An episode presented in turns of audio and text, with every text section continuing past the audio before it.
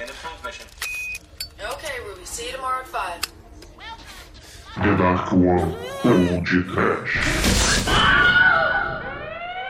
Terra! Fogo! Vento! Água! Coração! Multipass! Muito bem, ouvintes! Começa agora mais um podcast. Eu sou o Bruno Guter, ao meu lado está o radialista Super Green da The Dark One Productions, Douglas Freak, que é mais conhecido como Exumador. Pela sua cabeleira vermelha, pelos raios desse sol lilás, pelo fogo do seu corpo sem telha, pelos raios desse sol. Apenas apanhei na beira-mar um táxi pra estação lunar. Apenas apanhei na beira-mar um táxi pra estação lunar. Sim, caríssimos, será que no podcast de hoje, Bruce Willis, nosso salvador, caminhará entre nós, meros mortais, descalço, sobre cacos de vidro. E Mila Jojovic despencará em cima do táxi lunar, vestida com os esparadrapos da bicha louca e todo o estoque radioativo de tintura caju da Alcione. Ah, meu Deus! O quinto elemento é o coração, é a Pussy, Demetrius! É, Douglas, isso eu não sei. Eu sei que o Chris Tucker tá um luxo nesse filme. Um luxo, não é o Might. É da Lagoa Azul pro futuro colorido, né, Shinkoio? É isso aí, tomar no cu Brook Shields. Mila que é a, a mina da ação, cara. E Quinto Elemento, Ultravioleta, Resident Evil. É, é Mila lá em Hollywood pra tudo desenrolar. Vendo as estrelas caindo, veio o sol passar. Eu e você na Ilha do Sol. Na Ilha do Sol. Viva Mila! É, Guizão? É isso mesmo, e. Opa, opa! Pera aí, gente, tem um planeta maligno aqui fazendo interurbano. Momento Power Rangers. Oi. Ah, pra você, Bruno. pois é, meus caros amigos e ouvintes. Hoje estamos aqui reunidos para conversar sobre um clássico sci-fi do diretor Luc Besson. Sim, falaremos do Quinto Elemento, filme lançado em 1997 e que conta com Bruce Willis e a Mila Jovovich. Hell yeah! Yeah. E para este papo trouxemos novamente aqui para nossa casa Guizão, lá do Grande Coisa, aquele podcast que é bom, mas não é grande coisa. Ah, Gente, eu agradeço mais uma vez. Cada participação aqui é uma emoção. oh. Mas antes que o exumador troque de peruca e coloque ó, os cheetos na cabeça, vamos começar esse programa. Vamos! E é o ritmo da tecno-ópera espacial! É o Edson Cordeiro, só tem. Misturar com a Lula Lelé, né? Que eu troço meio bizarro, cara. Tan, tan, tan, né? Você está ouvindo td1p.com.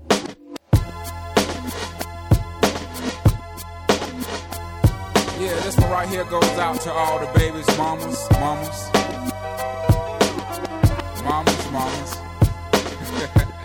Baby mamas, Bom, mamas. amiguinhos, para começarmos a falar de O Quinto Elemento, eu gostaria que, antes de tudo, o Guizão desse aqui um depoimento da sua vida. Contasse qual foi o primeiro filme que ele assistiu no cinema, quando era um pobre Jesus, filhinho, triste ainda, aquela parte da Bíblia onde a gente não conhece, né? É, conta, conta pra Transamérica Espacial lá do, do metrosexual Chris Tucker. Conta. Você tá sendo entrevistado, vai lá. Vou contar uma situação super verde que eu tive.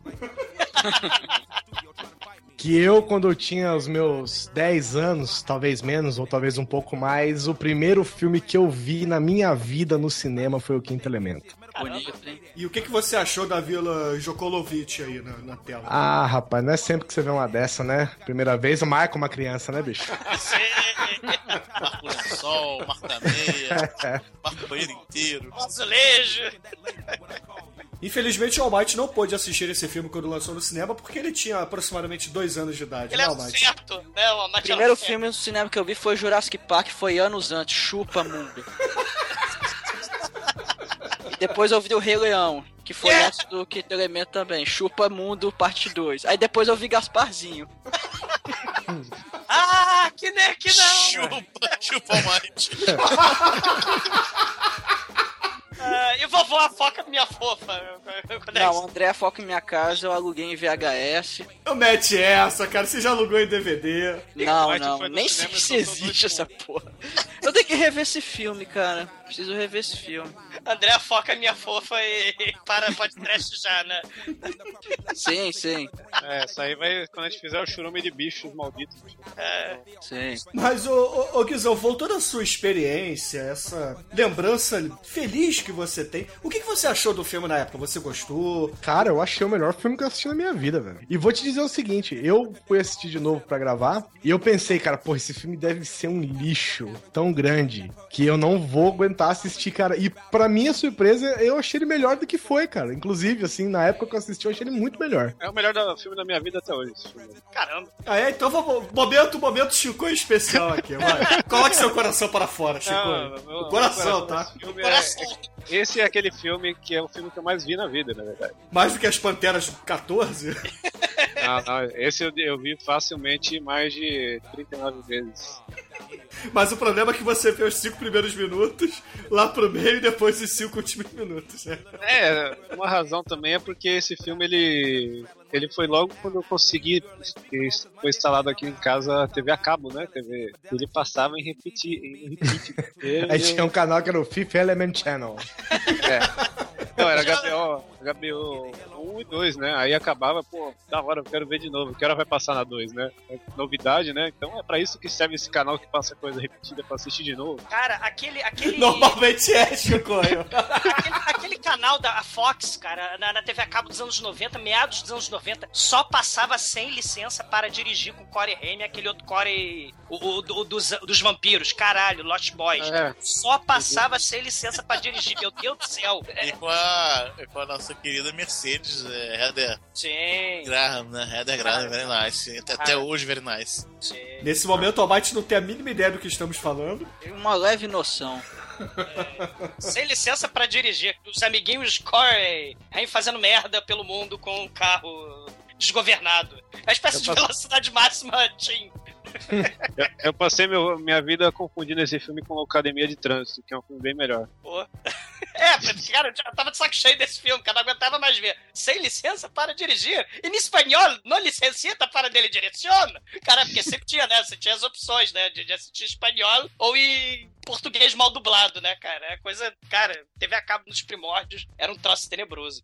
E Douglas, qual, foi a vez que o Quinto Elemento te tocou? Cara, o, o o quinto elemento, ele é importantíssimo, né? Mas é, eu gostaria de colocar lenha nesta fogueira, pilha neste pinico de barro, porque Mila Jovovich, ela aparece mais com os paradrapos daquela bicha louca. Matilda Man, Força Sinistra, põe os peitos, a cara tapa e tá aí com a chimbica de fora. E aí, porra, a vampira sexual, né? Eu tô fazendo polêmica justamente porque eu tô fazendo a grande Cara, É, não, pera. Você tá cometendo uma injustiça. Vou te parar, para, para, para, É, para. os anos 80 versus os anos 90, né, Não, cara? não, não, não compare, não compare, entendeu? Existe um fator ali, Matilda May, que. Dois fatores, na verdade, né? Ela tem dois fatores muito grandes.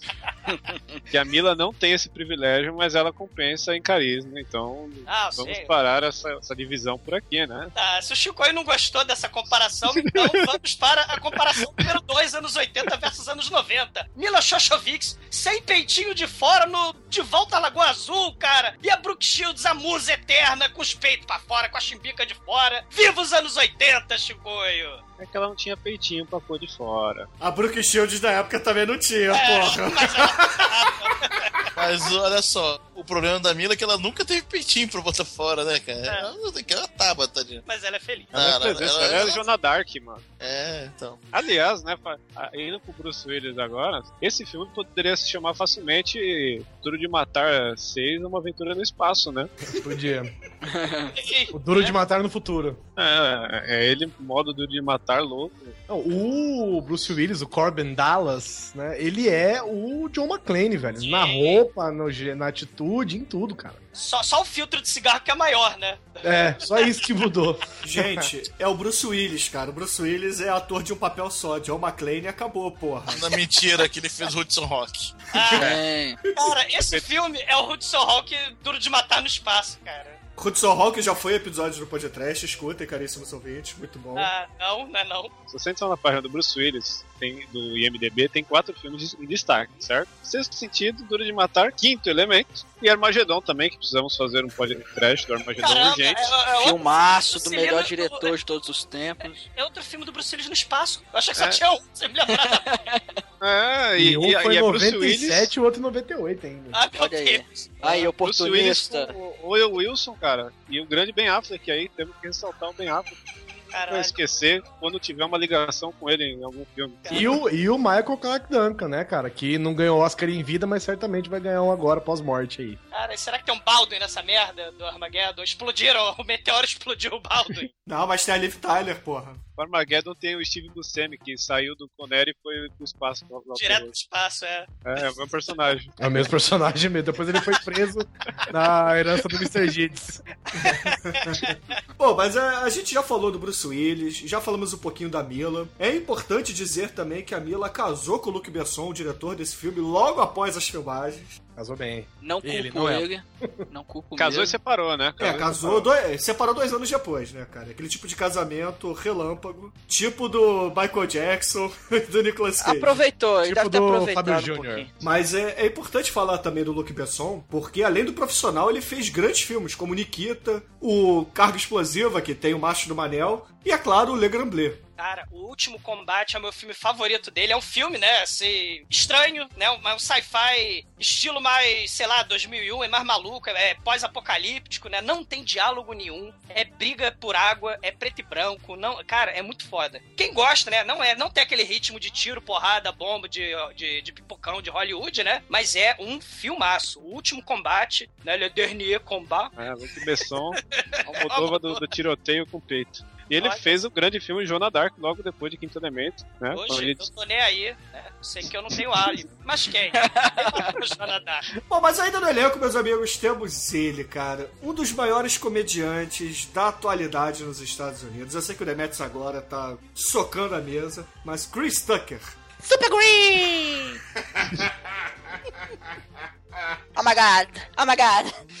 Bota no chinelo aí. Ed Murphy, Caralho, Bruno Chris Morra. Rock, Rudy Raymore, cara. Morra! Todos eles, cara, ele só perde, ele só perde pro Richard Pryor, porque o Richard Pryor ele Não, tem não perde. bigode. Bruno, O- você vai ser estuprado na cadeia por um pênis verde, cara. Não, o Chris, o Chris Tucker, vocês quiserem... Se vocês quiserem fazer uma alusão comparativa, o Chris Tucker ele é tipo o Lázaro Anderson Ramos. Silva do stand-up. É o Anderson Silva do stand-up, é a voz, né?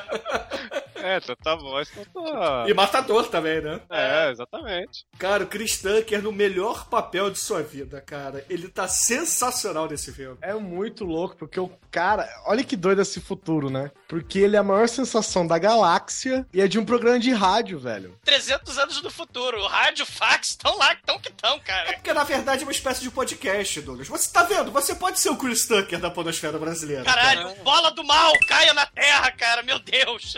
É só você. É só parar de usar o grave na tua voz pra deixar a tua voz grossa, porque todo mundo sabe que o Douglas tem a voz igual a do Chris Tucker. É, é. Cara, o Chris Tucker nessa porra desse filme, ele tá igual o Eric Cartman do South Park, mas, sei lá, o Ed Murphy e o Pernalonga, cara. É uma porra muito escrota.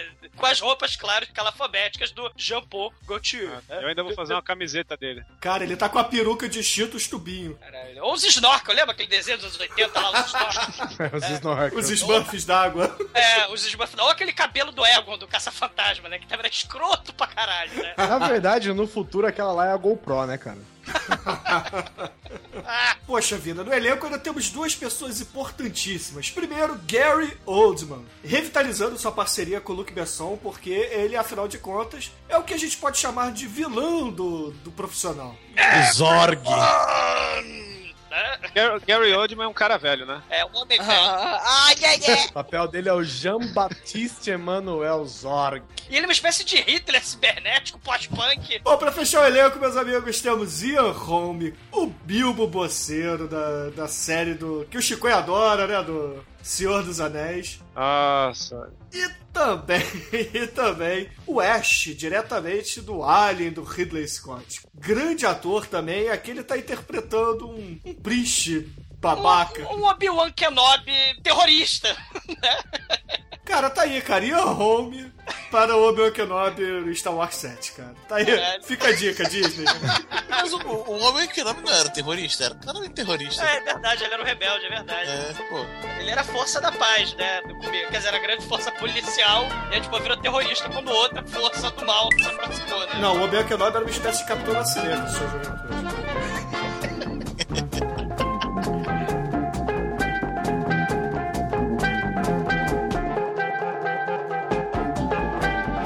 Para falar de O Quinto Elemento, precisamos também dizer que esse gênero de filme, ele é riquíssimo em suas referências, principalmente com artistas porra loucas como Moebius ou Mobi. Saudo... É, Mobi é a pronúncia correta do saudoso Moebius aqui no Brasil. É, assim, eu acho até injusto, né? O pessoal falando, ah, que o Quinto Elemento, ele tem aquelas referências Star Wars, tem aquelas referências Blade Runner, tem aquelas referências de filmes de ficção científica que a gente já conhece, né? Eu acho injusto para caramba, porque Moebius sim, né? Junto com outro maluco dos anos 70, bizarro também, totalmente louco da, da cara, psicodélico, é que realmente são os pais desse tipo de sci-fi, né? Eu tô falando do Moebius, que é o artista, que é o, o cara que faz a concepção visual do estilo gráfico, né? Mas eu tô falando também do Alejandro Jodorowsky. Ele tem um projeto do- de 1973. Quem não assistiu, tem um documentário chamado Duna de Jodorowsky, que é um documentário que saiu ano passado. Assistam, porque o projeto original do Duna era do Jodorowsky e ele contratou para fazer storyboard o Moebius. Né? Então ele, ele queria fazer, fabricar os efeitos alucinatórios do LSD pro telespectador, pro, pro espectador do cinema. Queria, sei lá, criar uma um profeta, né? Queria fazer um filme profético pra mudar as mentes dos jovens. Isso em plenos anos 70, com Duna. É, seria um filme daquelas maluquices do Jodorowsky, né? Filme com, com elementos sagrados, filme livre, né? De mente aberta. Maluquice sem fim. E, cara, é, quem conhece o Alejandro Jodorowsky, né? Antes dele se aliar ao Moebius, ele, porra, é o maluco que fez a- um, sci-fi misturando fantasia bizarra nos anos 60, chamado Fã de Liz. Que, cara, era um sci-fi com orgia, com a Liz que era gostosa paraplégica no carrinho de mão, né? Tinha Amazônia sadomasoquista de chicote, isso nos anos 60. E aí depois vai ter nos anos 70 aquele movimento hippie bizarro, o, o El Topo, que é o tipo um faroeste, é, é, só que é uma jornada messiânica sagrada de salvação do mundo, né? Não é sci-fi, é western, né? E uma viagem também que vai culminar com a Montanha Sagrada, né, de 73, que, caraca, é um filme loucaço. A, a alquimia, é, a configuração cabalística do surreal, a viagem do universo e os planetas paralelos, a configuração estelar. Muito desses elementos malucos e, e- e psicodélicos e lisérgicos e surreais, o Jodorowsky queria usar no Duna original, que foi um projeto que foi totalmente engavetado, porque ele queria fazer um filme de 14 horas de duração, né, livremente adaptado lá do, do romance né, original. Os estúdios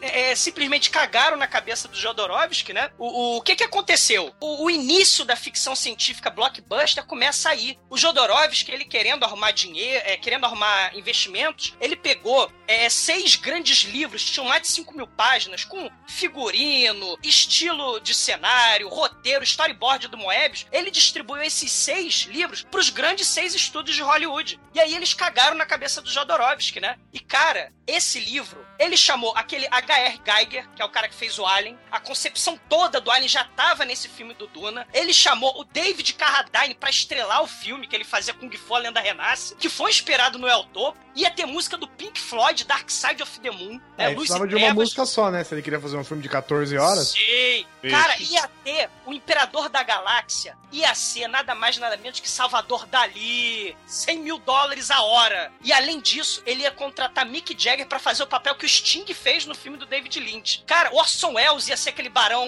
gordo, escroto, viado. Né? Aquele metabarão lá, o Arco, Arconada, né? O projeto era foda. Cagaram na cabeça dele. E aí você vai ver a, a fodidão do Moebius e do Jodorowsky, que é um filme profético. É, se a gente pegar, por exemplo, o H.R. Geiger e o cara dos efeitos especiais, o Joe Damon, né? Se eu não tô enganado, ele trabalhou no Dark Star com o Joe Carpenter. Eles foram trabalhar no Alien, logo depois do Ridley Scott. E, e aquela visão futurística do Terminator, do, do Cyborg, do Schwarzenegger, foi tirada do storyboard desse filme. As lutas do sabre de luz, cara, do Star Wars, são storyboards do Moebius. Então, os estúdios, né? Se a gente fala que o underground, que o trash, né? Que aqueles filmes de arte que não fazem sucesso de público e tal, que são underground mesmo, Eles são a mola criativa, a mola mestra de Hollywood, cara. Você tem o Blade Runner, aquela cena das cidades, também foi tirada do storyboard do Moebius. E aí, quando cagaram na cabeça do Jodorowsky e do Moebius, o que que eles fizeram? Já que não dá pra fazer um filme, já que eles não deram os 5 milhões de dólares, 5 million dólares, vamos fazer Duna pra quadrinhos. E aí sai Incal, um dos quadrinhos mais fodas de ficção científica de todos os tempos, cara. Palmas pra Jodorowsky, palmas pra Moebius e a ficção científica aí, blockbuster, tá aí, né? Inclusive, o Jodorowsky e o Moebius tentaram processar o Luc Besson por plágio, né? Por causa do quinto elemento. Não deu certo.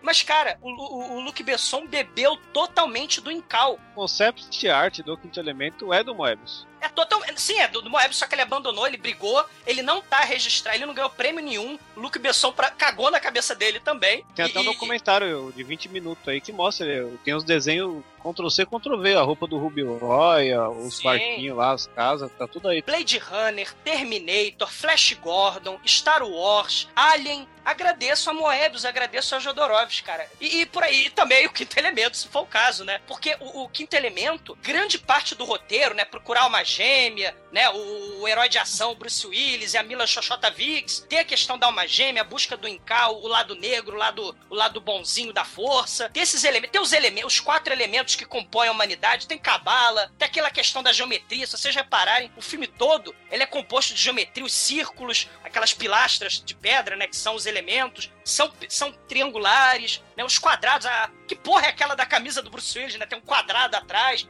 Então, esse elemento cabalístico, também místico, também tá presente. Palmas para Moebius e palmas para Jodorowsky. Eu queria acrescentar o, o desenho que temos, a participação, cópia Ctrl-C, Ctrl-V do Moebius, que é o Heavy Metal de 81, especialmente no segmento do taxista, que é praticamente uma cópia dele. Também tem a parte lá da guerreira, né, que voa naquele pterodátilo gordo, que é a marca registrada no Moebius. Sim. Filmaço, vale muito a pena. Pterodátilo gordo, aliás, de Incal, né? Quando o Duna foi engavetado, o Moebius ele foi trabalhar no Aliens também, né? Foi trabalhar no Tron, foi trabalhar no Segredo do Abismo. Mesmo assim, ele continuou trabalhando com, com o Jodorowsky para fazer o, o Incal, para fazer o Duna, o original do Jodorowsky em quadrinhos. Assista esse documentário, é muito foda. Eu preciso do dedãopia.com. Preciosa. Commanders! Contest. This boy is fused like fire. So start melting, ladies, because the boy is hotter than hot. He's hot. The right side, the right heel, the right hand, the right arm. Right on, right on. And he's got something to say to those 50 billion pair of ears out there. Pop it, D-Man. Um, Hi. Unbelievable! Meus amigos, esse filme começa com uma pegada Indiana Jones. Porque Ou a múmia, né? no iníciozinho temos essa pirâmide, temos um arqueólogo. É arqueólogo a palavra certa ou tem algum outro tipo de nomenclatura? Pode ser, pode ser arqueólogo, eu acho. É, ele tá lendo o desenho na parede da pirâmide Jean Paul Gaultier, né? É, e, usando o traba trabalho escravo egípcio, porque afinal de contas estamos no Egito. Aziz Light! Cara, é assim, é pré-Primeira Guerra Mundial, né? 1914. E ele tá usando a, a mão de obra barata do Barrados do Baile, né? Tararara, tararara, de 1914, né? O Luke Barra- Perry. Barrados no Egito. E aí esse arqueólogo, ele tá lá limpando, tentando entender o que que tá escrito naqueles hieroglifos. E aí, de repente, medo, horror e desespero, porque aparece uma nave espacial do nada, com Não, uns bichos muito não. escrotos. Não? Primeiro o padre tenta envenenar ele com a água. Ah, sim, verdade. O padre... É, por saber demais. É, aparece um padre lá, chega pro arqueólogo e fala assim: arqueólogo, vamos brindar aqui a sua descoberta. E aí nós vemos que o padre ele joga veneno na água. E ele quer matar todo mundo. Mas acaba que o, o arqueólogo é um cara safo, é um cara esperto. Meio trapalhões, né? É. Bicho que vai beber não bebe, bicho que vai beber não bebe. É o Didi, é o arqueólogo Didi, né? Exatamente. Aí ele simplesmente pega aquele, é, aquela caneca d'água, vira no chão e fala assim: Ah, brindar com água o quê? Ô Luke Perry, vai lá na minha bolsa e pega o, o Dom Perignon 1912, por favor, que a gente vai É. beber aqui. Sei, né? O, o- o padre é uma espécie de Obi-Wan Kenobi de uma seita maçônica. Dos monges de barba sinistra. Que eles, sei lá, eles são uma espécie de guardiões. Dá a entender que eles já usavam fivelinhas fashion do Jean Paul Gaultier em 1914, né? Representando os quatro elementos, né? Mais um. Os hierógrafos egípcios são muito, são muito estilizados, né? Desse filme. É engraçado que já tem uma contradição logo aí, né? Porque o padre representa aquele grupo das alienígenas que estão aqui pra defender a Terra e proteger. A primeira coisa que ele ia fazer é matar todo mundo envenenado, mano. Porra. É porque é o segredo do mal, né? É a seita maçônica com segredos secretos. do bem, saber. o segredo é, É, do bem, só que, segredo- só que não precisa saber tem que matar, é. É, vou cometer o mal para proteger o bem. E aí, no fim das contas, acaba que ninguém é envenenado por- pelo padre lá do Jean Paul Gaultier. E aparece, porra, uns alienígenas, cara, numas armaduras. Mas eu tenho certeza que são alienígenas É, e, então mesmo. Saca o- os humanos do Ali, cara? Agora imagina que eles conseguiram conquistar a galáxia. E, Cara, e eles usam armaduras ele- do Homem de Ferro. E eles andam, cara, tipo pinguim, sabe? É. Vira o corpo inteiro pra dar um passo, assim. Mas isso tem explicação, é que eles viajaram a galáxia inteira. Eles chegam lá e eles estão meio assados. Estão com cãibra. É, É, a nave parece, sei lá, um saco de ova de peixe, cara. Parece um caralho. um Cara, lembra aquelas naves dos mercenários das galáxias, cara? Lembra que tinha a nave Xoxota, a nave Trompa de Falópio? Caralho, cara. É, é- são na- é uma nave estilo muito, muito estranho, cara. Muito surreal, cara. Muito foda. Pra tirar o segredo do- da pirâmide, né? Porque eles vão enfrentar algum mal e precisavam disso. Pra de- depois, eu vou pegar emprestado aqui e depois devolvo. Cara, mas por que cargas d'água os ETs deixaram as pedras elementais universais na Terra? Ah, velho, quem procura aqui? É, porque a Terra era um, era um planeta totalmente subdesenvolvido, entendeu? É, velho, lá no meio da Quiçaça, lá no meio do Egito. Quem que vai procurar, velho? Porque, pensa o seguinte, Douglas, se eu fosse um alienígena gordo, com uma tecnologia totalmente futurística, eu não ia querer me importar com a população local, eu só teria que rastrear quem chega no planeta. Ai, você larga no meio de uma população primitiva, incompetente, beócia, né? Que não consegue nem envenenar os seus pares para proteger o segredo. Você mas tá, mas tá escondido, pô. Tá escondido. Tá escondido, mas aí chega outra raça do mal, né? Chega, chega a grande bola negra das trevas e vai aquela porra ali. E aí? É, a merda foi que os próprios alienígenas, os, os, os vilões, acharam os caras porque eles resolveram. Que cabaço que foram, resolveram tirar as pedras de lá, né? Porque o que aconteceu? Eles deixaram a pedra lá, falaram pra um cara só, falaram, ó, a gente, pôs, a gente pôs ali, mas não é pra mexer. Tá? Por- que, que eles fizeram as pirâmides, né? Que, se os- afinal de contas, os ETs fizeram as pirâmides. Eram os deuses astronautas, né? Sim, são várias questões filosóficas que esse filme extremamente intelectual levanta. Levanta não, ele conclui. Esse filme é totalmente verídico. Você não tem que perguntar, você tem que ter certeza depois de ver esse filme. É, Assim, essa- essas pedras, ela- elas elas estão lá, né? São importantes e tal, porque os robôs deixaram lá e disseram que é importante. E daqui a 300 anos eles vão vir buscar as pedras porque elas são as guardiãs do universo e vão combater o mal e o destino delas é combater por um mundo ideal. Cavaleiros do Zodíaco, né? Que na segunda versão eles vieram com pedrinhas dos elementos. Não sei se vocês viram, né? Elas combatem o mal também. O- Na verdade, na verdade, eu acho que foi marketing. Entendeu? Porque se de repente 300 anos depois eles voltassem e falassem, não, a gente escondeu aqui milênios atrás umas pedras que salvam vocês, os caras, porra, essa merda tava aqui o tempo todo e a gente não usou por quê? De repente os caras, aí eles levaram de volta, falaram, daqui a 300 anos a gente volta. Por quê? Porque eles iam voltar e já, ó, aqui ó, trouxemos aqui o que vai salvar vocês, ó. Essas quatro pedras aqui, vou ter uma pirâmide lá que eu acho que dá pra funcionar. E aí chega e viram os, os heróis de novo, entendeu? E, e deixou os Obi-Wan Kenobis barbudos com o cinto do Jean Paul Gaultier pra salvar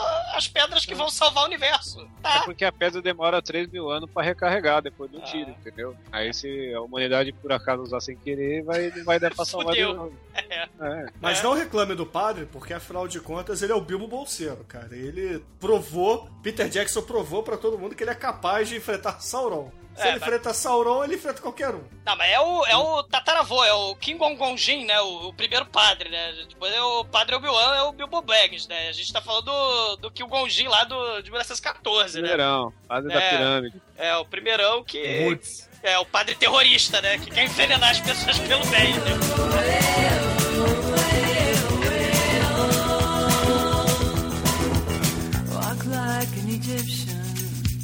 Mas aí no fim das contas, é, chega uma outra raça lá que tá querendo roubar é, essas pedras, não sabemos porquê, não entendemos. Nós sabemos que eles conseguem se trancar novamente, né? Colocam num cofre dentro da pirâmide, deixam uma chave com o padre e vão embora. Foda-se quem tá ali, né? É porque o, o assistente que ficava desenhando o barquinho enquanto o outro traduzia os hieroglifos achou que o cientista principal tinha tomado um tiro e ele atirou no bicho. Aí o tiro, não sei que arma que é essa, que, a, que fecha. Catacumba! Que fecha, é, que fecha a catacumba, exatamente.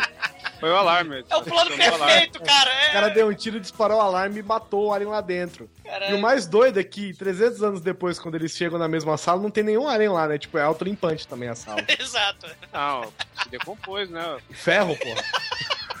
Quem disse que é ferro? O negócio é de outro planeta, cara. Pô, ali- é, tudo bem. Cara, são várias questões, cara. São Ah, várias vocês estão querendo levantar dúvidas? Se vocês derem pause no começo, dá pra ler nos hieroglifos todas as respostas pra isso aí que vocês estão levantando. Sim, até que a Bósnia e Herzegovina vai ganhar a Copa do Mundo de 2014. É, tá tudo lá, tá explicando a decomposição, é as armas. Esse, esse filme é um filme redondinho, perfeito. Não sei se procurando defeito, não. É, xixi é um canalha, né? Desculpa, eu não prestei Ah. atenção. Eu É, falhei, falhei. caralho. Mas aí temos um, um corte e vamos para 300 anos no futuro, onde a humanidade está navegando pelo espaço, porque a base militar dos Estados Unidos, ou da Terra, não sabemos muito bem, porque ou a Terra foi dominada pelos Estados Unidos, que todo mundo fala inglês, e a base do, do presidente da Terra se chama Nova York.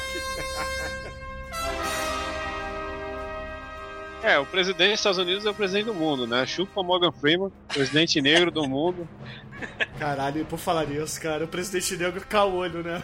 Yes, we can, yes, we can. O Obama, 300 anos from the future, cara. É o É, Obama tá 2099. Não, cara, é Obama 360, cara. Ele consegue olhar pra todos os lados ao mesmo tempo. Ah, mas é engenharia genética, cara. É engenharia genética. Mas aí tem, aí tem uma coisa interessante aí, né? O alinhamento triangular, você vê a bola do mal no espaço do inferno, ela está chegando, né? Ela quer destruir a nave que tá vigiando a bola do mal que está chegando. Ah, isso é tipo Armagedon, é o Armagedon prequel aí. Ah, olha só. Cara, eles estão no monitoramento, né? Na verdade, eles chegam com ela destruindo um planeta já, né? Isso, ela é uma espécie de Galactus, né? A bola É. do mal, né? É, cara, imagina que é aquele Lanterna Verde que é um planeta, só que ao invés de ser bonzinho, ele é do mal. Ele come outros planetas. Sim. E, o- E tem Wi-Fi. e tem Wi-Fi. Não tem Wi-Fi como ter um chip GSM ali no celular dele, meu irmão. Poderoso, hein? Não, e ele tem um lançador interplanetário, intergaláctico de geleia de chocolate de morango na testa dos seus capangas, né? É muito importante isso também. Que ele. Você, capanga inútil, não está cumprindo meus objetivos. Aí ele. Hum. Começa a escorrer da cabeça do seu capanga principal uma geleia bizarra. Aquilo é sangue, pô. Aquilo é Ah, sangue. aquilo é sangue, desculpa. É bosta. É o sangue de Pugupa de Gogogoti. É, exatamente. É assim É. Que, os, que os estilistas sangram.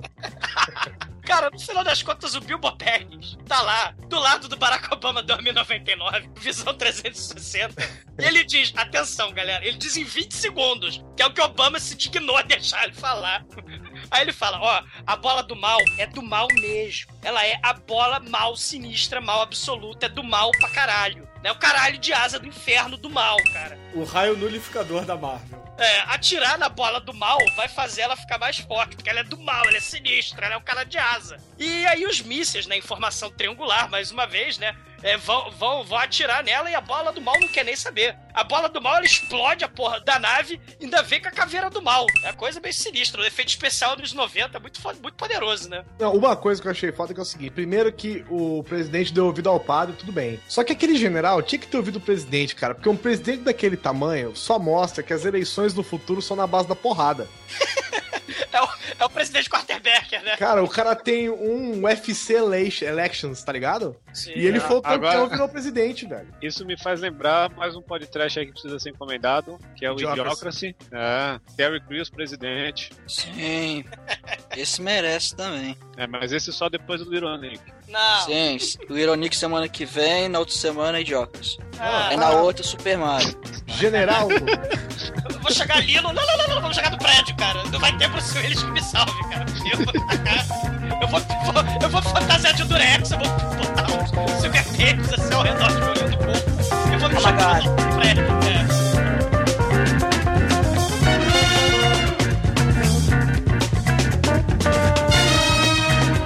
Aí vem o, o dúvidas? O presidente falou, tenho dúvidas. Aí o cara, não, não, presidente, vou gastar tudo que eu tenho de bala aqui nessa porra. É. Vou atirar no planeta que vai me engolir depois. E aí, né, cara, a gente já passa pro nosso querido Corbin Dallas, né? Na sua Sim. casinha. Sua casinha estilo Japão atual, né? Cara, a casa dele é algo muito escroto, porque a cama se auto-fecha pra poder sair o sofá. é não, a a, máquina de cama, lavar. a cama não arruma, tipo, joga fora uma cama e vem outra embalada embaixo. É, Eu não, não entendi como é que eles cagam. Como é que eles cagam? Porque tem, tem um, ele- tem um negócio estranho no apartamento que é uma espécie de lixeira barra chuveiro, né? É, é, Ele caga no banho, pô. Ele, ah, ele caga no banho. Aí tem um bidê, bidê, o moderníssimo bidê 300 anos no futuro. Caga no banho, ecológico ainda. Você- Cara, cagar no banho não deve ser nada agradável, pô. Ah, mas o futuro a gente Vocês não nunca sabe. cagaram no banho? Eu acho que é tão comum. Cara, não, não. Vocês já cagaram na pia? Não. Acho que Óbrio, não, É. bebo, não sei. Ah, sóbrio. O que, que que é sóbrio? O que, que é sobriedade? Eu tô perguntando. Não, mas é, eu acho que nesse, nesse filme eles também devem usar os três pontos. Eu acho que é essa a maior dúvida. Uma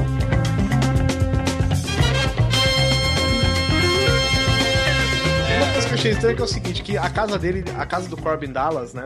Um cubículo ali, né? Um, um, um trailer, container, Container. né? Um negócio assim. Só que o cara tem um guarda-roupa de armas que tem, tipo, três andares de altura e fica no Teto. dele, né, cara? Caralho. É. Tipo, a casa de alguém é muito fodida no andar de cima, porque o cara tem uma... Não, porque deve, isso aí deve ser compartilhado, entendeu? O armário deve ser compartilhado com todo mundo. É, porque deve ter um Pensa sabe? só, cara. Você mora no andar de cima, de repente uma gaveta cheia de arma. Você vai pegar a arma do cara que mora embaixo? É. Eu não vou pegar, cara. Pode crer.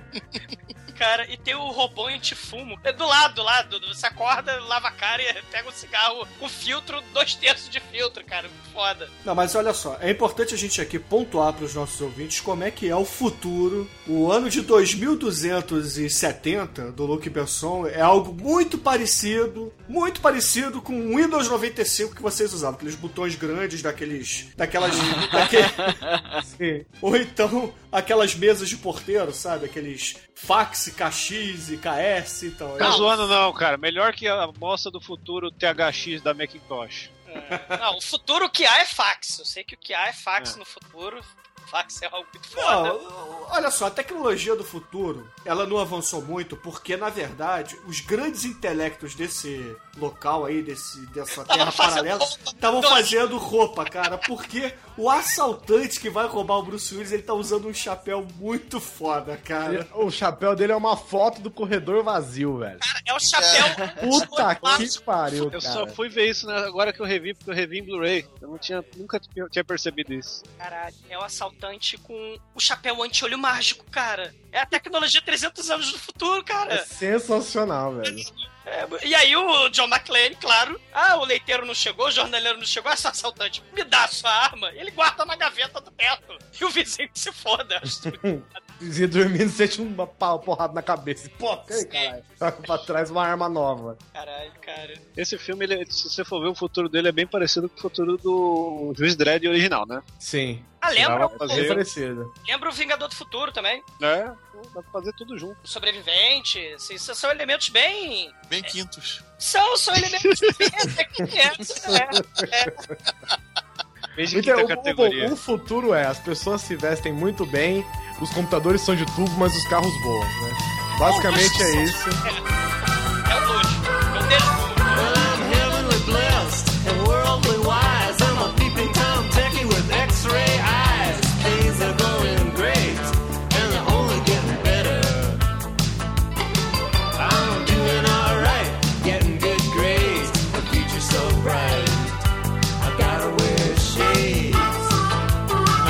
McClane é que enquanto no Duro de Matar a, a mulher dele liga e fica no telefone enchendo o saco, ele desliga, no quinto elemento é a mãe dele que É a mãe liga. dele, exatamente. E é a mesma pegada, cara. Sou vagabundo, você quer que eu me jogue na rua pra você me ligar? Vou ter que estar morta pra você lembrar de mim? Você É.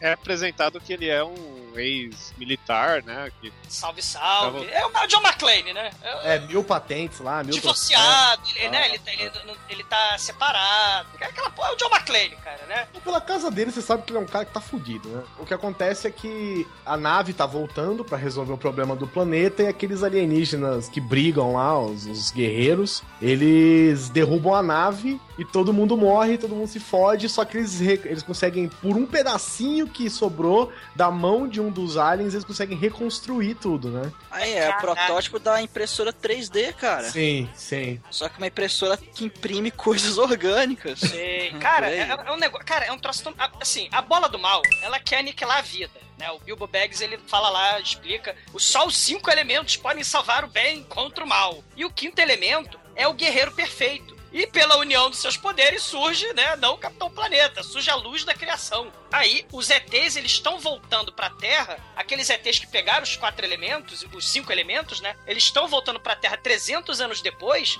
pra entregar, né, pra, pra, pra salvar o mundo, porque a bola do mal está vindo, né. É. Só que os orcs do mal, que trabalham para o Hitler Gary Oldman, o Hitler metrosexual, que é um luxo só também, com o cabelo repartido de forma mais escrota impossível, e- esses orcs... Só escuta inveja da sua parte. Veja o caralho. O- o- Você quer um chapéuzinho daquele, Douglas?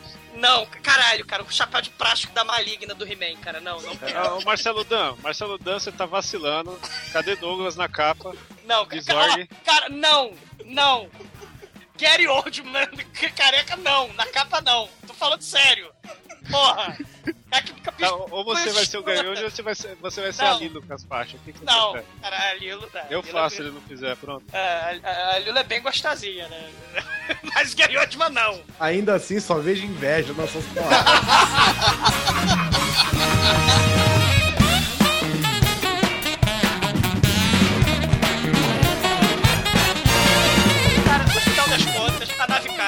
quatro elementos se, se fodem, teoricamente, né? A gente acha que tá dentro daquela nave os quatro elementos, mais os restos celulares denísticos da gostosa Jojovix, né? Cara, você tá falando isso, eu tô imaginando o Edson celular explodindo na porra da nave. Não, não, é a Jojovix que explode, né? A múmia, porque parece um sarcófago, né? Cara, olha só, não, vamos explicar uma coisa. Explode a nave, resgata uma mão do cara, É, e que a tava mão... segurando a maleta, né? Que na verdade os bichos puxaram a maleta, quebrou, e que na teoria os, as pedras, os elementos estavam dentro dessa maleta. Aí Isso. quebrou e ficou a mão do bicho segurando a catraca lá, da, sei lá, a alça da maleta. É, aí botaram essa mão num equipamento de bronzeamento artificial e fizeram... É, O bronzeamento artificial 2099. É, e fizeram a Mila Xoxotovski. Porra, para pra pensar, gente, eram gordos dentro de armaduras ridículas, cara, e saia gostosa. Como? É porque a beleza era diferente lá naquela época, né, cara? De Não, repente- não, porque é sem armadura. Não, é porque as células da Xoxota. Ou então ela foi estuprada, né? Foi dedada pelo cara. Porque se sobrou só o dedo do cara, ela foi dedada pelo, pelo sujeito. E aí sobrou só o cotoquinho da mão dele com células da Xoxota da Xoxotovix, cara. É, eles tinham 200 mil cadeias de DNA dentro deles, né? Sim. É muito mais que um ser humano. Aí, a hora que sai a Mila Jojovic, você consegue perceber que eles tinham, na verdade, 45 cadeias de DNA pro corpo e 199.935 cadeias celular só pro cabelo, né? Caralho. E, e- e- e detalhe, o cientista do laboratório nuclear, Neon, Faltou peitinho. Cara, o cientista, ele tá no, no- no- laboratório com luz negra. Ele reconstrói a partir do cotoco da mão do sujeito. né? A- a- que nem- o estilo Mulher Nota Mil só faltou, cara, tinha luz negra, faltou o sutiã em cima da cabeça do, do cientista nerd, cara. E, e, caralho, a- começa do nada um efeito especial nos 90, parecido com aquele efeito especial do, do Homem Invisível, do, do Kevin Bacon. Aí começa a reconstruir a, a Xoxotovix. E aí o peitinho dela, né, como afinal de contas é um filme onde ela não pode mostrar as peitolas, o João Paul Gaultier, né, pega o esparadrapo 2099 e corta. Ah, mas mostra sim, mostra. Mostra porque ela tem, né, mamilos de aço, né, cara? E- Sim. Devia estar tem frio três- pra caralho aquilo ali, né, cara? E tem 3 tem. 3 centímetros de pano, meu irmão. Você consegue ver os farol acesos da menina, velho. Porra, imagina o seguinte, você tá, ô, ô Guizão, você tá deitado numa cama de metal com ar-condicionado atochado até o máximo, verdade, cara. é verdade. Porra, E a champica de fora, a chavasca de fora. os testículos vão pros mamilos, cara. É por isso que fica daquele jeito.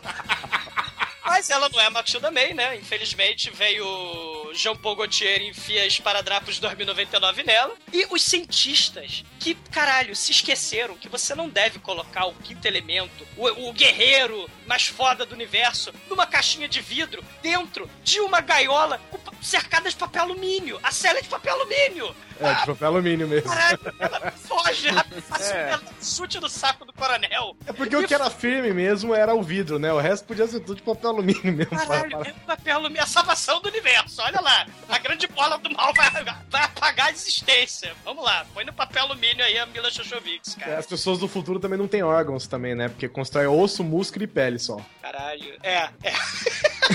ah, e detalhe, ó, é uma mulher, né? De porra, caralho. Pô, você vai fazer um projeto de construção... Ah, mas aí você tem o DNA na mão, né, velho? Aí você fala o que você quiser, né? Caralho, é muito foda. E aí, cara, a gente tem o momento Moebius Jodorowsky, né? Porque o começo do Incal, a primeira cena do Incal, é justamente o personagem principal do Incal pulando naquele cenário futurístico de edifícios e carros voadores. E é a primeira cena do Incal, né? Só claro, o protagonista é um. é masculino, né? Mas no nosso quinto elemento é a Mila Shoshovitz, né? Que pula e aí, olha só o destino, olha só as forças do acaso aí acontecendo. Ela cai exatamente em cima do táxi do Bruce Willis, cara. Isso, que tem o teto de. Alumínio! Lógico, né, cara? Porque o futuro é papel alumínio. Cara, mas vê, vê a sorte dela. Podia ter caído no carro do Chuck Norris e tinha morrido. Não podia ter caído em nada, né? Estabacado no chão. E o carro do Chuck Norris ela era, o- era o quinto e o morto elemento, cara. Igual o demônio fez lá com o Chuck Norris. Exatamente, cara. Escutem o podcast sobre Hellbound pra entender a, a referência que o Demetrius disse. Gostosas peladas despencando do céu, cara. Gostosas de caralho de asa. Que falam um grande barabum. It's raining women. Caralho, it's raining me, women, aleluia. Vai, planeta! E nisso a polícia tá perseguindo ela, né? E ela pede pro, pro Corbin Dallas ajudar ela, né? Corbin Dallas não, por favor, cara. Joe McClane Desculpa. ou o nome terráqueo que é Bruce Willis. O John, John McClane 2099. John McClane tá Gostei disso. Pede pra ele ajudar ela, né? E ele tá faltando um ponto, tá levando o carro pra revisar, tá fazendo um monte de coisa. E ele acaba fudendo a polícia inteira e pilotando que nem o John McClane. ele joga um caminhão de Mac Fritas 2099 no- que não derreteram, né? Porque as batatas fritas de 2099 devem ter sido feitas em 99. Assistam os extras do Super Size Me, porque vocês vão entender o que eu tô falando. O meu estômago consegue destruir tudo. É batata frita do McDonald's americano é igual miau. Se deixar cuidar bonitinho, cara, dura uma eternidade. Claro, a nossa amiga Nel, né? Porque agora a nossa Lilo, ela resolve falar que nem a Nel Judy Foster, né? Ninguém entende ela. E ela, infelizmente, tá ferida, tá destruída. Igual de foto. É, porque, né? Caendia. Exatamente. Né? Tanoim. Cara, é muito escroto, cara. é Muito escroto. Misatikabe. Kawamuki! Chakura! E, cara, a Mila, infelizmente, ela cai, mas ela pede, fala assim, antes dela desmaiar, ela fala, Bilbo Baggins! Ela fala Bilbo Bolseiro. E aí, Bruce Willis carrega ela no colo e leva ela até Bilbo Bolseiro, né, cara? Que é o padre. É o, é o padre é, o lá. Cornelius, né? O, sei que lá, Cornelius. E é engraçado que, Cornelius, negócio é, assim. que ele carrega lá no colo. Você é o padre. Não, o casamento lá embaixo. Parabéns pra vocês. Aleluia! Deus, deixa teu saco. Aí leva pro Vitor Cornelius, isso aqui, isso aqui. Ele descobre quem que é. Ele cai de costa no chão, né? Desmaiado. Cara, cena Trapalhões, número 2 Muito bom. É, Muito os bom. padres são, os padres são Ah, a terceira é logo aí, né? Que ela arranca a roupa e todo mundo vira de costa, né? Pra não... E o Bilbo, na versão dublada, cara, é o, é o Scooby-Doo, cara, é o Orlando Drummond, cara. Ó, que foda. Sim. E ele fala, o Orlando Drummond falando, né, "Ah, o seu peru, esta é a mulher mais perfeita do mundo. Caralho, essa cena é impagável. é. E essa cena tem é... que lembrar também que o Bruce Willis é o Lion, né? Sim, o Bruce Willis é o Lion. É verdade, é verdade. Então, cara, tem uma coisa que eu achei muito estranha, porque é o seguinte, esse povo, né, da- do clero, né, eles são meio engraçados, porque a hora que eles estão procurando as roupas pra colocar pra ela, aquele, aquele no- noviço lá, sei lá, o, o que dá bunda. Christian Slater, né, É. do nome da Rosa, né? o Isso, ele. Coroinha, o Coroinha. Coroinha, isso, coroinha. Comidinha do padre. Ele arranca uma roupa de silicone laranja que é, é totalmente sadomasoquista. Que eu queria saber por que, que alguém guarda aqui no guarda-roupa. Cara, o Bilbo Baggins me puxa a, a- a roupa ritual cerimonial pra um dos dez mandamentos pendurado no peito, velho. Ele tá parecendo a Cleópatra, cara, como o Imperador Ming, cara, o rei. Caralho, é muito escroto. E aí, né, o Bruce Willis acorda ela, que ela tava desmaiada, né, acorda ela com um beijo na boca, né, e ela enfia pistola na cabeça dele. Como o nome dela é Lilo Supercalifragilisticexpialidocious, né, ela fala, não, não Lilo para os mais íntimos, né, então, taxista, você se deu bem, né, é, vai- embora. E aí o Christian Slater, né, o Coroinha e o Bilbo Baggins com sua roupa, que é um luxo, com sua capa, ficam lá com a Lilo e ela vai comer galinha, né, vai comer frango assado. Mano, o micro-ondas mais hardcore do mundo, né? Sim. Que ela bota uma. Sei lá, ela bota um pouco de sazon no prato. É Jetsons Fino isso aí, ali- cara. É, Jetsons. Não, é, de volta é, pro futuro, de volta pro futuro, cara. Exatamente, de volta pro Sim. futuro. E onde junta tudo, né? Junta porque é, os, os aliens levam a, a caixa pro Né? Que em troca de armas, aquela arma, inclusive, é sensacional. Pô, que arma foda. A arma, que a arma tem dispositivo de replay, velho. Você dá um tiro, os outros tiros vão no mesmo lugar. Essa arma só perde pra arma alguma coisa 3000 do tiro da pesada 3, cara. Sim, cara, ela, ela Ah, taca é ela taca míssil, ela taca rede, ela taca Pô, a gente flecha. tem botão de autodestruição, cara. Mas ela não faz pipoca, cara. Não, ela não faz pipoca, né? Exatamente, por isso que perde pra arma do tiro da pesada 3. Aí Confesso que eu joguei né? o jogo do Quinto Elemento, que é horrível, só por causa de chegar na fase de pegar essa arma. Sim. E, e o Zorg é o nosso antagonista, né? E a gente tem primeira cena dele mesmo, né? Como o antagonista humanoide, né? Do filme, porque o principal vilão é a porra da bola do mal do espaço, que parece a bola 8 da caçapa lá do The Tick. Vocês lembram? Que era a personificação do mal. A bola 8 era o terror do The Tick. Sim, eu lembro. oh, meu Deus! Lá está chegando a bola 8. Bola 8 está chegando. Colher! Viva Tick, cara. Ah, cara, mas a grande dúvida que eu tenho, cara, por que, que o Zorg trabalha pra bola do mal, cara? Qual a explicação? A bola... Não, mas não, é porque o, o- a bola do mal prometeu uma granaça pro Zorg, né? E dava Ah. plano de saúde também, pô. É, é, o ano de saúde. Da Sodex Hole! Da Sodex que refeição dos Thundercats, né, cara? Acho que ia fazer voltar cabelo nele, porque sempre que a mão Aí, o sangue da cabeça dele. O Zog É é, vendedor de pedra. É vendedor de arma, na verdade. Ele É, só que ele ele é o con- Justin Hammer, né, do Iron Man 2 no, no futuro. 2099, digamos assim. É que ele contratou aquele, aqueles aliens malucos lá pra conseguir a maleta com as pedras, que é aquelas quatro pedras lá que representam os quatro elementos que ativaria a arma fodona junto com o quinto elemento. Só que tem o detalhe, aí é o, o Zorg não, não leu nas entrelinhas do contrato. Ele pediu a caixa, ele não especificou que ela devia estar com as coisas dentro. Então os caras foram lá e trouxeram a caixa, só que as pedras não estavam dentro, né? Mas aí onde, onde liga, né, com o John McClane, né? Eles precisam, o, o pessoal sabe que as pedras do governo lá, o pessoal sabe que as pedras estão dentro dessa, desse planeta, que é um planeta que tem um cruzeiro infinito, né, intergaláctico, É caríssimo. loucura, é Priscila Rei É. do Deserto, cara. Exatamente. É loucura, é o desmonte. First I was afraid, I was petrified. Kept thinking I could never live without you by my side. But then I spent so many nights thinking how you did me wrong. And I grew strong. É, e eles precisam todo mundo ir ao planeta, né? E quem ganha um par de ingressos manipulados pelo governo pra ir lá resolver esse problema é o John McClane. Ô, Guizão, as pedras elas estão com a, com a mulher azul, né? A Com a diva. Laguna. Com a diva da ópera, né? Isso. É, imaginem que a diva é a Celine Dion azul. Não, é a Celine Dion da galáxia. É o Edson Cordeiro transfeito, cara. Edson Cordeiro 2099 é o Ansel. Edson Cordeiro com a Lula. Não, é- é- tem mais, tem mais. São quatro, quatro estágios. Celine Dion pelo nariz, Edson Cordeiro pela voz, TT Espínola também pela voz E a Lula Lelé. e a Lula Lelé.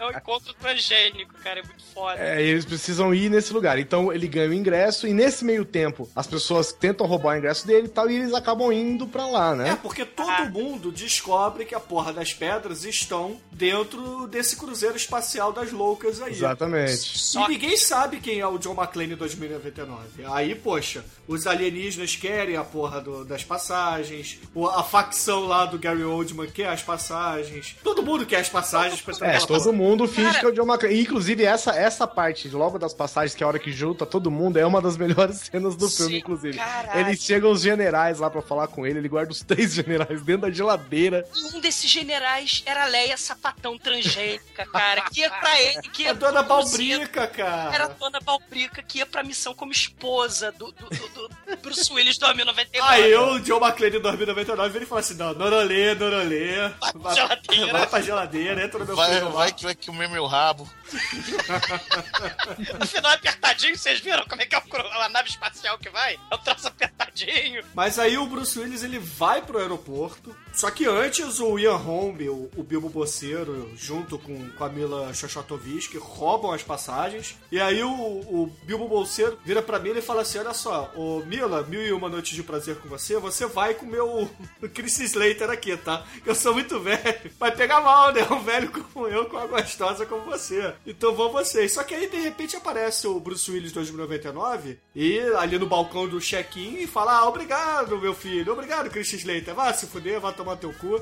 E deixa que eu vou por aqui com a Mila É muito Xoxotovich. bom, porque ele não fez absolutamente nada, ele só deu um fora no moleque, né? Sim. Aí o moleque volta, já toma uma dose de uísque, sei lá o quê. Aí o cara fala, o que, que você tá fazendo aqui? Ele falou, não, cara, ele ia me matar.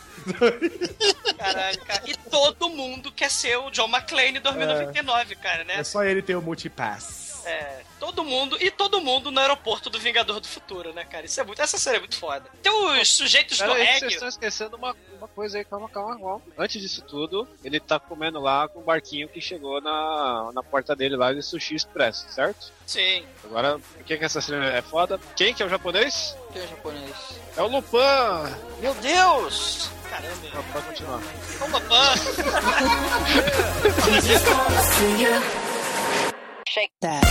Enquanto isso, enquanto Bruce Willis está lá dentro, ele é recepcionado por quem? Por quem, cara? Pelo exumador de peruca de Cheetos Tubinho, cara. Super Green! All night. Caralho, que merda é essa? Oh my god. O Chris Tucker, né? Que ele tem um personagem que é o Ruby Rod. E ele é simplesmente o cara mais famoso da galáxia no que se trata de rádio interestelar, né? Ele é o podcaster mais famoso. É, ô Guizão, você parou pra pensar no nome dele? Ruby, Ruby Rod? Ou seja, é a piroca de rubis, cara. Ele é a mistura, cara, de Prince com, com, com Ed Murphy, com, com perna longa. É, é um Com príncipe. Lady Gaga. É. Ele é um príncipe mais afetado. Olha, olha o que eu tô falando. hein?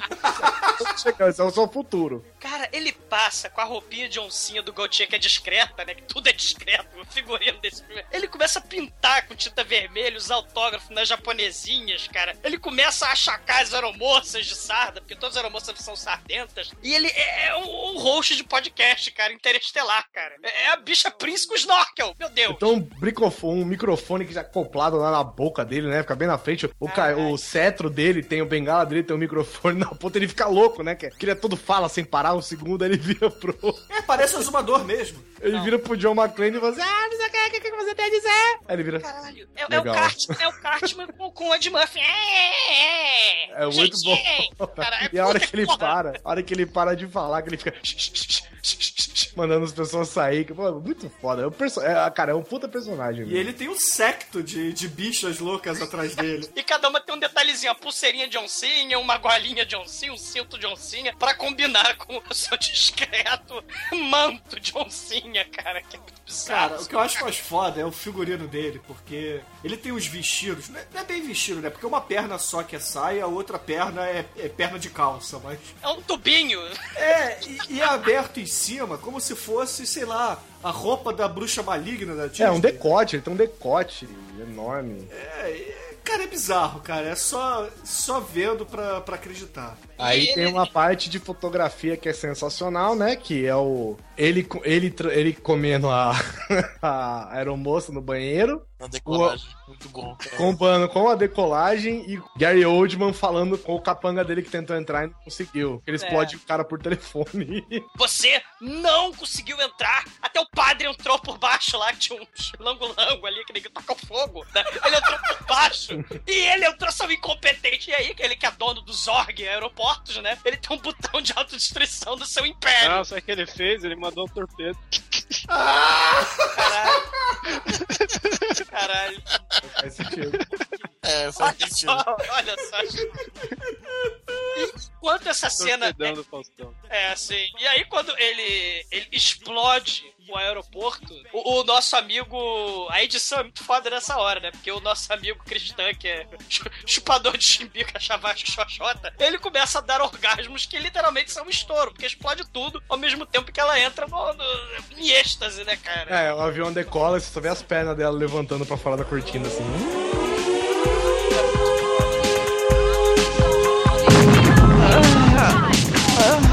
E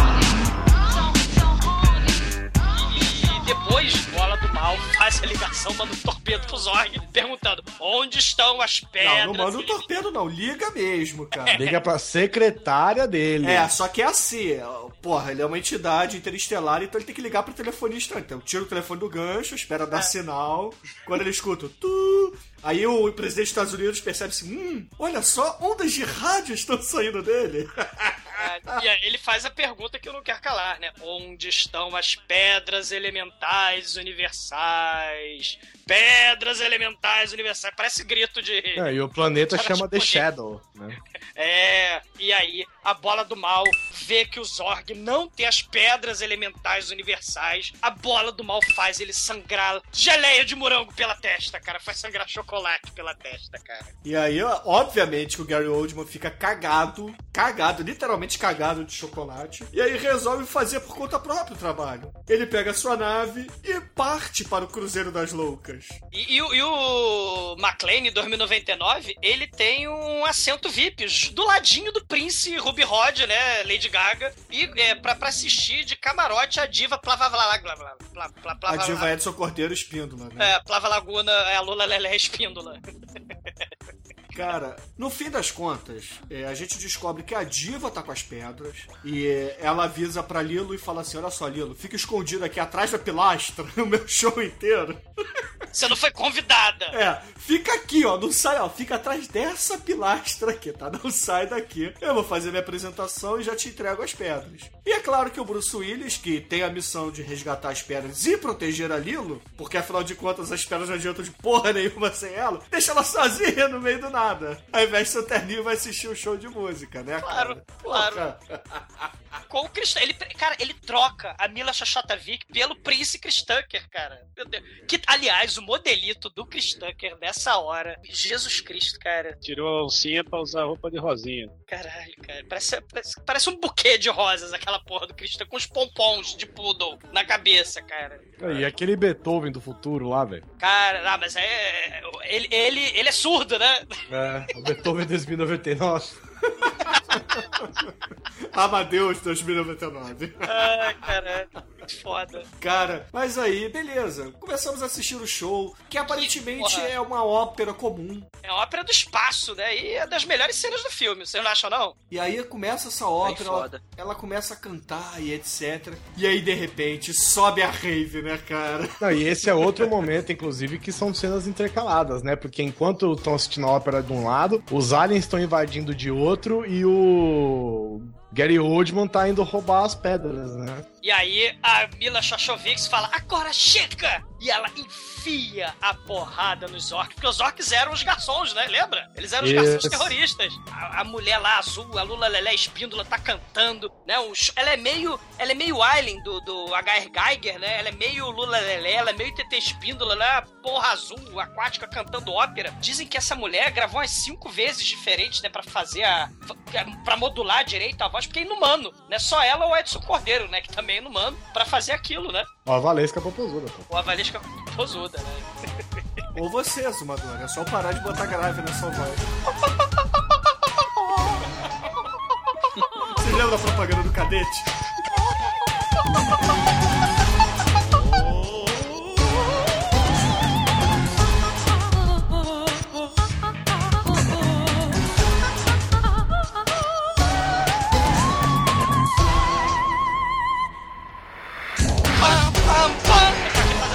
aparecimento final da Lula lá do filme, ó.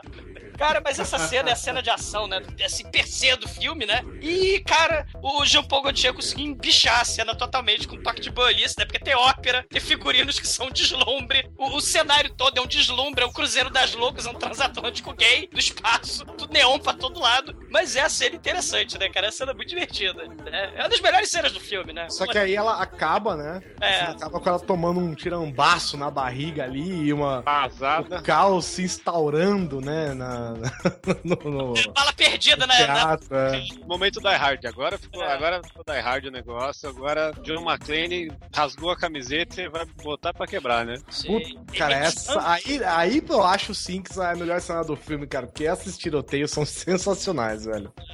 Pros caras que são os maiores guerreiros da galáxia, você consegue ver que os Stormtroopers estão fazendo escola, né, velho? Porque os caras não acertam um tiro no cara, velho. Não, eles são mais soldado Hitler do que Stormtrooper, cara. Puta que pariu, velho. Porque os Stormtroopers pelo menos matam figurante. Esses aí nem isso. É, é orc atirando pra todo lado. É o Bruce Willis ma- 2099 matando todo mundo. É orc voando pra todo lado. É o príncipe gritando e pentelhando escandalosa. Caralho, é o inferno total. né? Não, e ele, ele, ele desenha o Chris Tucker, velho, de metralhadora no segundo andar do prédio lá, pra ele poder cair e se salvar. Ele, ele arruma a Machine Gun 3000 em 2099, né, cara? Ele um. Ho, ho, ho, Bruce Willis agora tem uma Machine Gun 2099. É muito foda. John McClane has a Machine Gun. Merry Christmas. Muito foda. E caralho, a diva agonizando diz que as pedras estão dentro dela. Caralho, é muito foda ela vazando sangue azul. E o Bruce Willis. Ô, Douglas, rapidinho, cara, você. Como é que ela botou essas pedras dentro dela? E segundo, como é que ela ia entregar pra, pra Mila Jojo? Essa é uma coisa que eu sempre quis pensar. Primeiro cara. que ela engoliu. É óbvio que foi, foi por cima, foi Não, por baixo, né? Primeiro que ela engoliu. ela tem aqueles Aí depois da, ali. É. aí depois da ópera, ele ia chegar e falar assim: agora você espera aqui que eu vou no banheiro e te trago as pedras. Cara, sabe o que eu acho que pode ter sido? Ela pode ter se jogado do avião e aí pegaram a célula do Edson Cordeiro Azul, pegaram e cultivaram ao redor das pedras, que nem fizeram com a Mila Jojovic, cultivaram a célula dela e fizeram, refizeram ela ao redor. Foram construindo ela ao redor, cara, da- das pedras elementares do universo. Ou então foi supositório, não sei, né? O, Almighty falou que pode ter sido supositório. Cara, mas a parada pa- é, é maior do que um pacote de Toblerone daquele de aeroporto, sacou? Não, mas eu, eu revendo o filme agora em HD, eu percebi que tem um orifício nela que é embaixo do braço. Vocês viram isso? Vi, que é o sovaco negro. Ela tem um sovaco ali que é claramente o respiro da roupa, que na real é a pele dela, e que deve ter sido por ali introduzir tudo. Caramba, É, pelo sovaco, cara. caramba. Eu ainda prefiro achar que ela veio do circo da escola dos engolidores de Toblerone, cara, porque é uma parada muito mais maneira. É, porque por baixo do braço, né? Caramba, o- Não, o, o pior é que ela fala, estão dentro de mim. E ele tem a sacada genial de que as pedras estão dentro do intestino da menina, velho. É, podia estar nos miolos. Não, podia estar tipo dentro de mim, sei lá, num quadro meu, num cofre meu. Não. O cara enfia a mão num buraco de bala, né? Faz aquilo ali virar. um CSI! Cara, se, se existir alguma chance da Edson Espírola sobreviver, cara, o McLean acabou totalmente com ela. Sim, Depois o Neo copia isso no Matrix 3, hein? sim, é verdade. E aí o Chris Tucker acaba de fazer escândalo, né? O, o Orc Líder pega o padre de refém, o padre que se escondeu lá com os lango-lango no É, trem de o cara que é um negociador, né? Isso, é o negociar. Aí o Mac- McLean, John McLean, 2099, vai negociar. Caralho, essa cena é muito foda. Pera aí, vocês querem negociação? Tiro na testa, cara. Que é momento, momento da hard total, cara. Momento duro de matar total. É, ele caindo no, no bar, as explosões, o tiro teve e ele coroa com esse tiro no meio da testa do líder, né? No momento ET lá que temos que matar o líder para nos libertar. É. E é engraçado que ele, o Gary Oldman já pôs a bomba, né? Quando tá, começa o tiroteio na. Isso, e ele metralha a Lilo, né? A Lilo Isso, metralha a Lilo. Mas É. ele tá com a Machine Gun 3000 em 2099, ela foge pro duto, mas ela é toda metralhada, né? É. Ele seta É, vale- a bomba pra 10 minutos, dá tempo de acontecer tudo aquilo lá no negócio. Era no- 20 no- minutos, hein? Era 20? Era 20 depois quando. Era 20 porque depois antes do tiroteio do Bruce Willis e quando eles voltam, tá faltando só 10. E eles saem da nave faltando 5, porque são os 5 elementos, os 5 cavaleiros, entendeu? Tem vários 5 no filme. Sim. A bomba, É. né? Só o pentagrama invertido. né?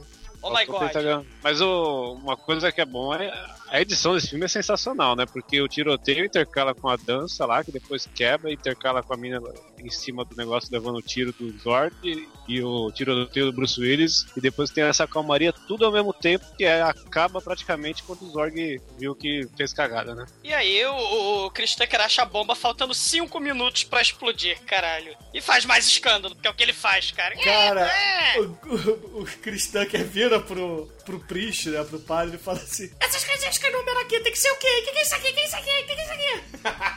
É a bicha escandalosa. Tipo, o É engraçado, de aí o padre fala, né? O padre fala, isso aí é uma, é uma bomba. Ele, não, não pode ser uma bomba. Se fosse uma- esse cruzeiro tem alarme antibomba. A hora que ele fala alarme antibomba, começa... Atenção, bom, moradores de Flush Town. Vocês têm 5 minutos para evacuar. E nisso o Zorg saiu da nave já puto, né? Falando que se você quiser fazer um trabalho bem feito, faça você mesmo. E tarará. Ele chega na cadeira dele na nave, abre a maleta e não tem nada dentro, viu, seu Zorg? Julgador do caralho.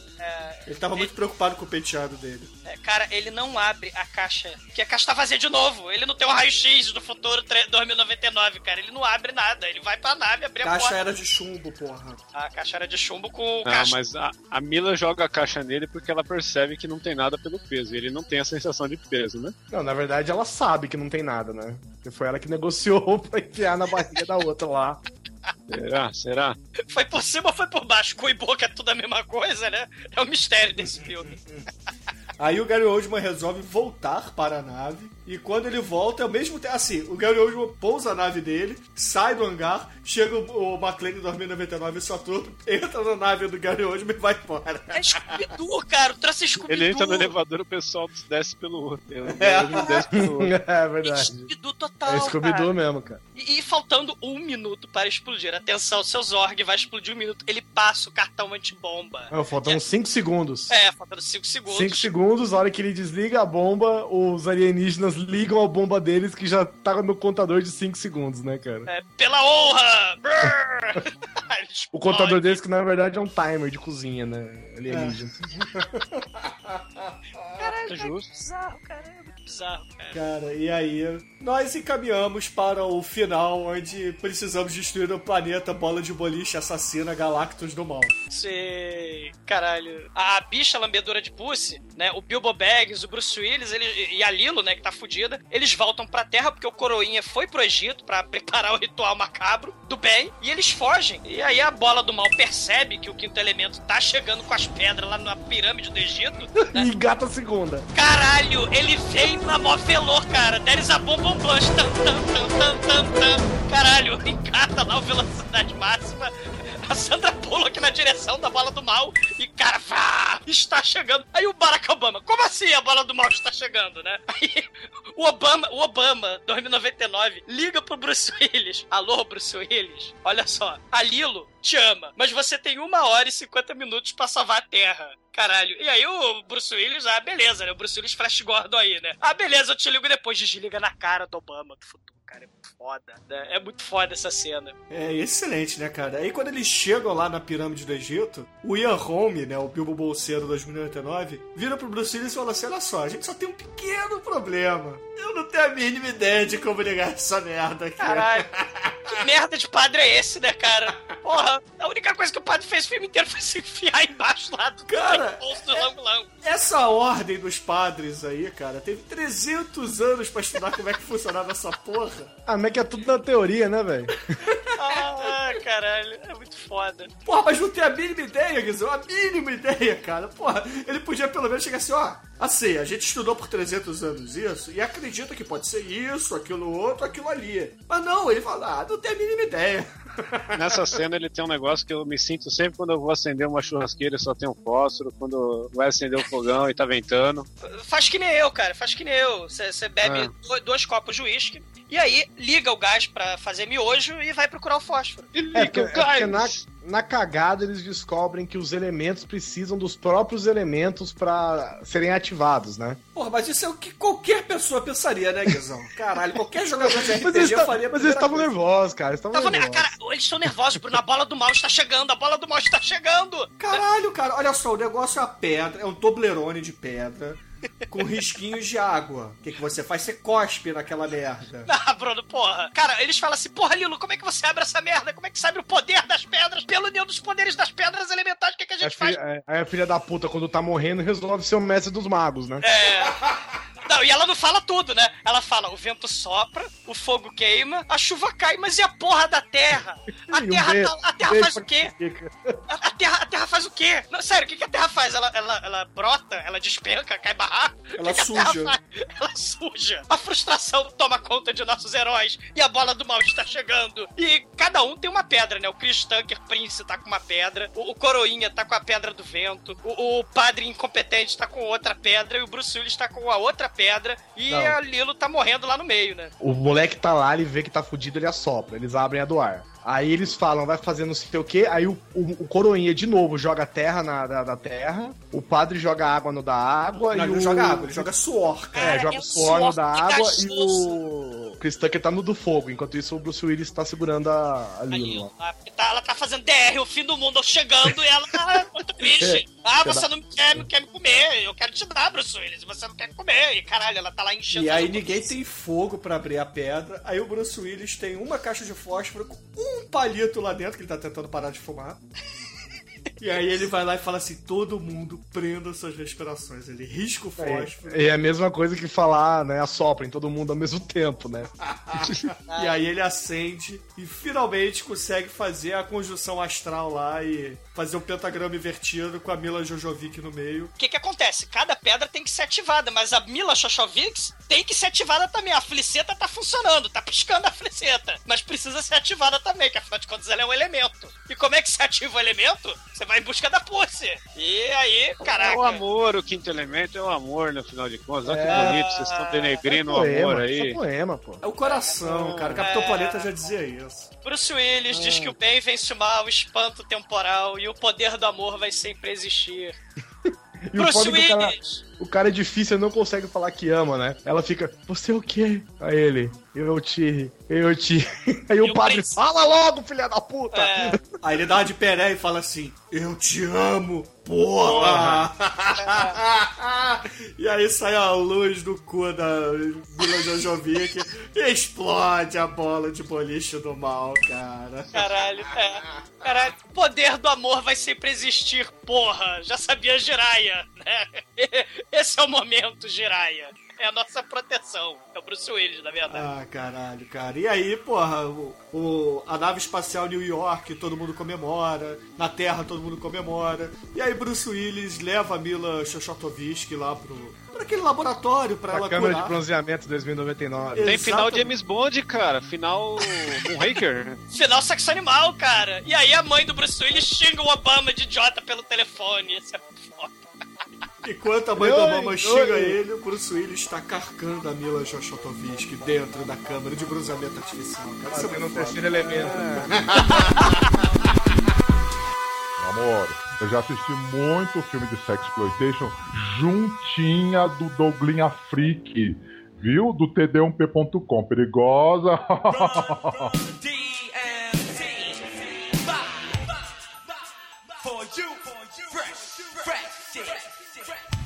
Então, caríssimo exumador, por favor, conte para os ouvintes do podcast qual é a nota de 0 a 5 que você vai dar para o quinto elemento. Cara, é um filme divertido, né? A história não é nada elaborada, né? Mas isso, porra, é qualquer blockbuster é assim. Mas o visual, a, a concepção de arte, né? é Assim, o estilo do Moebius se faz presente no filme inteiro. É claro, aquelas questões das esferas celestiais, universo cabalístico e tal. Isso é muito legal. O tom de comédia pastelão. Isso, esses dois elementos, o estilo, né, do filme, levam o filme nas costas, né? E assim como o Chris Tucker leva bolada no céu da boca, né? Esse blockbuster, ele é o Vingador do Futuro do Bruce Willis. Só que com a bicha estilosa vestindo o John McClane, né? Com a camisa com um buraco quadrado nas costas. É bizarro. É o pipocão desliga cérebro total. O Luke Besson, robô da criatividade infinita do Jodorowsky e do Moebius, os melhores do sci-fi. E ele fez a partir desse, vamos dizer, desse plágio, ele fez um dos melhores pipocões sci-fi que eu conheço, assim, que eu vi até hoje. E, cara, tem Bruce Willis pras menininhas, tem a Xoxovix para os punheteiros tarados, e tem o Chris Tucker para as bichas escandalosas e para o ser gay que come qualquer coisa. É um filme, porra, bem divertido, não leva nota máxima, mas vai levar nota 4, muito bom. Ah, muito É. bem, muito bem, muito bem. E agora, caríssimo Anjo Negro, por favor, qual é a sua nota de 0 a 5 para O Quinto Elemento? Ó, como eu falei antes, cara, esse é o segundo melhor filme do nosso querido Bruce Willis, cara. O primeiro, é óbvio, é o Hudson Rock. Não? É, é. Cara, esse filme aqui apresenta pra gente. Foi o filme que apresentou pro mundo nossa querida Mila Djokovic, né? Sim. Pra ela depois enfiando a porrada nesse filme, pra depois enfiar a porrada em todos os outros filmes que ela aparece. Ela nunca mais enfiou, fez um filme que não enfiasse a porrada em alguém. No drama, eu vi outro dia, ela enfiou a porrada num cara também, no outro filme qualquer aí. Enfim, cara, o filme é muito bom, as ironias são boas. Cara, a, a, a montagem impecável do filme, de música, efeito especial. Me amarro nesse filme, é nota 5 pra ele. Caramba! Aí muito um homem bem. justo. Muito bem, muito bem. E agora, Almighty, por favor, quais são suas considerações finais? E, claro, nota para O Quinto Elemento. A Mila Jojovic é uma delicinha, nota 4. Como assim, cara? E o Bruce Willis, ele é uma delicinha também, ô Mate? Não. O Bruce Willis é um pão. E o Chris Tucker? O que, que ele é? O chocolate Chris? Tucker é a bicha mais irada do cinema. Ele atingiu o que ele se propôs, então, pô, divertiu pra caralho. O filme, ele é frenético, apesar de não ser, assim, ac- não só por causa da ação, mas o filme não para, cara. Toda hora ele tá jogando coisa na sua cara. E tem o Chris Tucker bicha, que é muito legal. Lambedor de porra, xoxota. Sim, sim. Então, pô, é um filme divertidíssimo, cara. É, ele fede anos 90, né? Diferente de outros filmes que a gente já fez que fede anos 80. Esse aqui fede a futura anos 90. Então, pô, tá recomendado pra caralho. Quem não viu pode ver sem medo. Excelente, excelente. E agora, Shinkoio, por favor. Eu tenho certeza que você vai marcar 5 para esse filme. Confirma minhas É o, que, expectativas, é o quinto elemento, vocês estão sendo injustos e não sabem fazer conta, entendeu? Eu quero repescar, já vou dar 7, na verdade, pra compensar os dois quatro que tivemos até agora.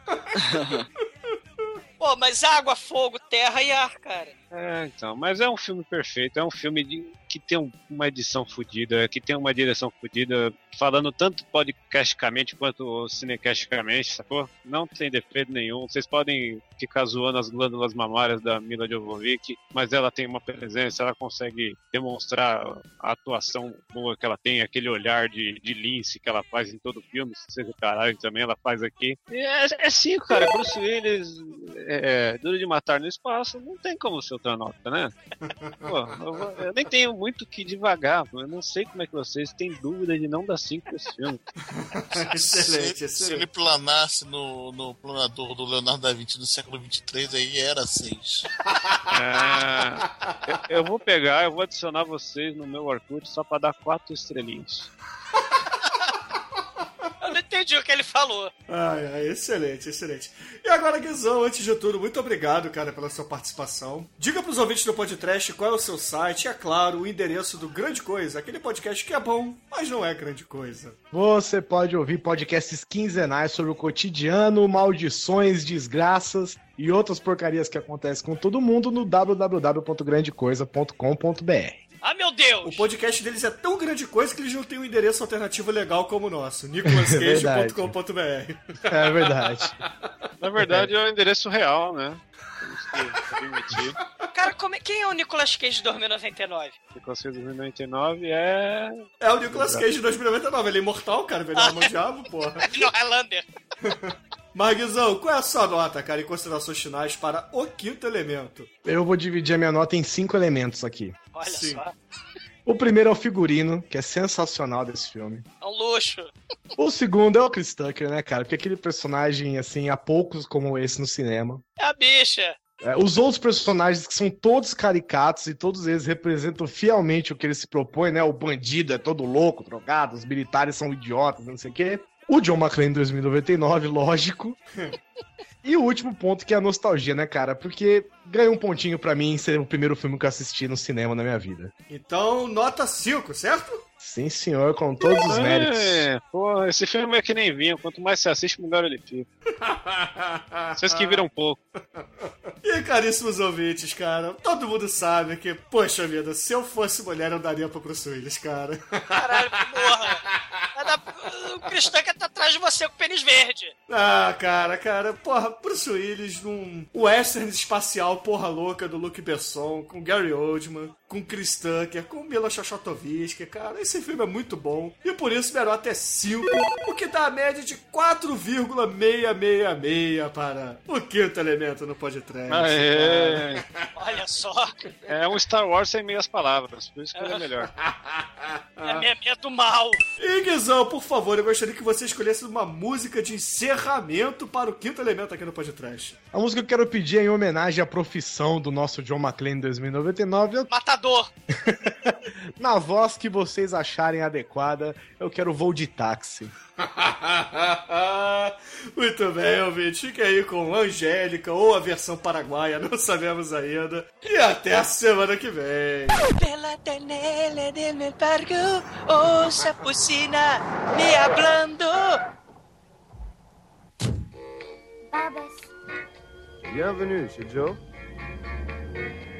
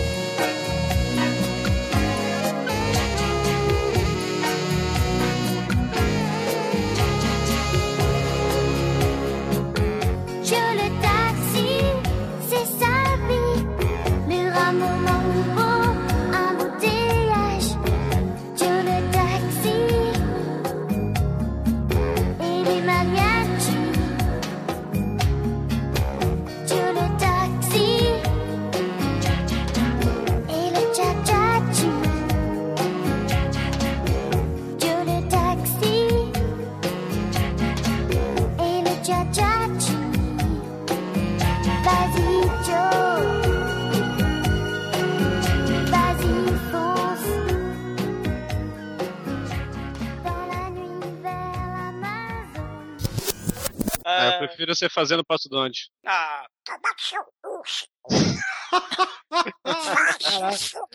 Sensacional. Vai tomar no seu cu. Mistura o pato Donald aí com a diva agora. Parece uma cuíca, velho. Aí não dá, não sai. Não sai. Parece a galinha, porra, vai, vai virar molho parado. Ficou bom, ficou bom, ficou bom, É. aprovado. Ô, ô, Chico, e sabia que tem uma padaria aqui na minha rua chamada Lopan?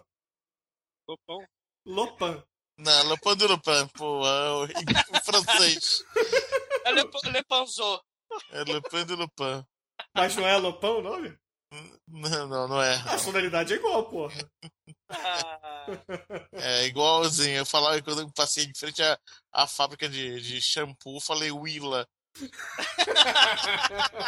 Quando eu era criança. Sí, le fuego, lo ar, le corazón.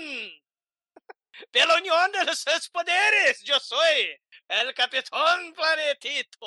Ándale, ándale, planeta, ándale. É, muito bom. Bom, amiguinhos, podem parar de gravar.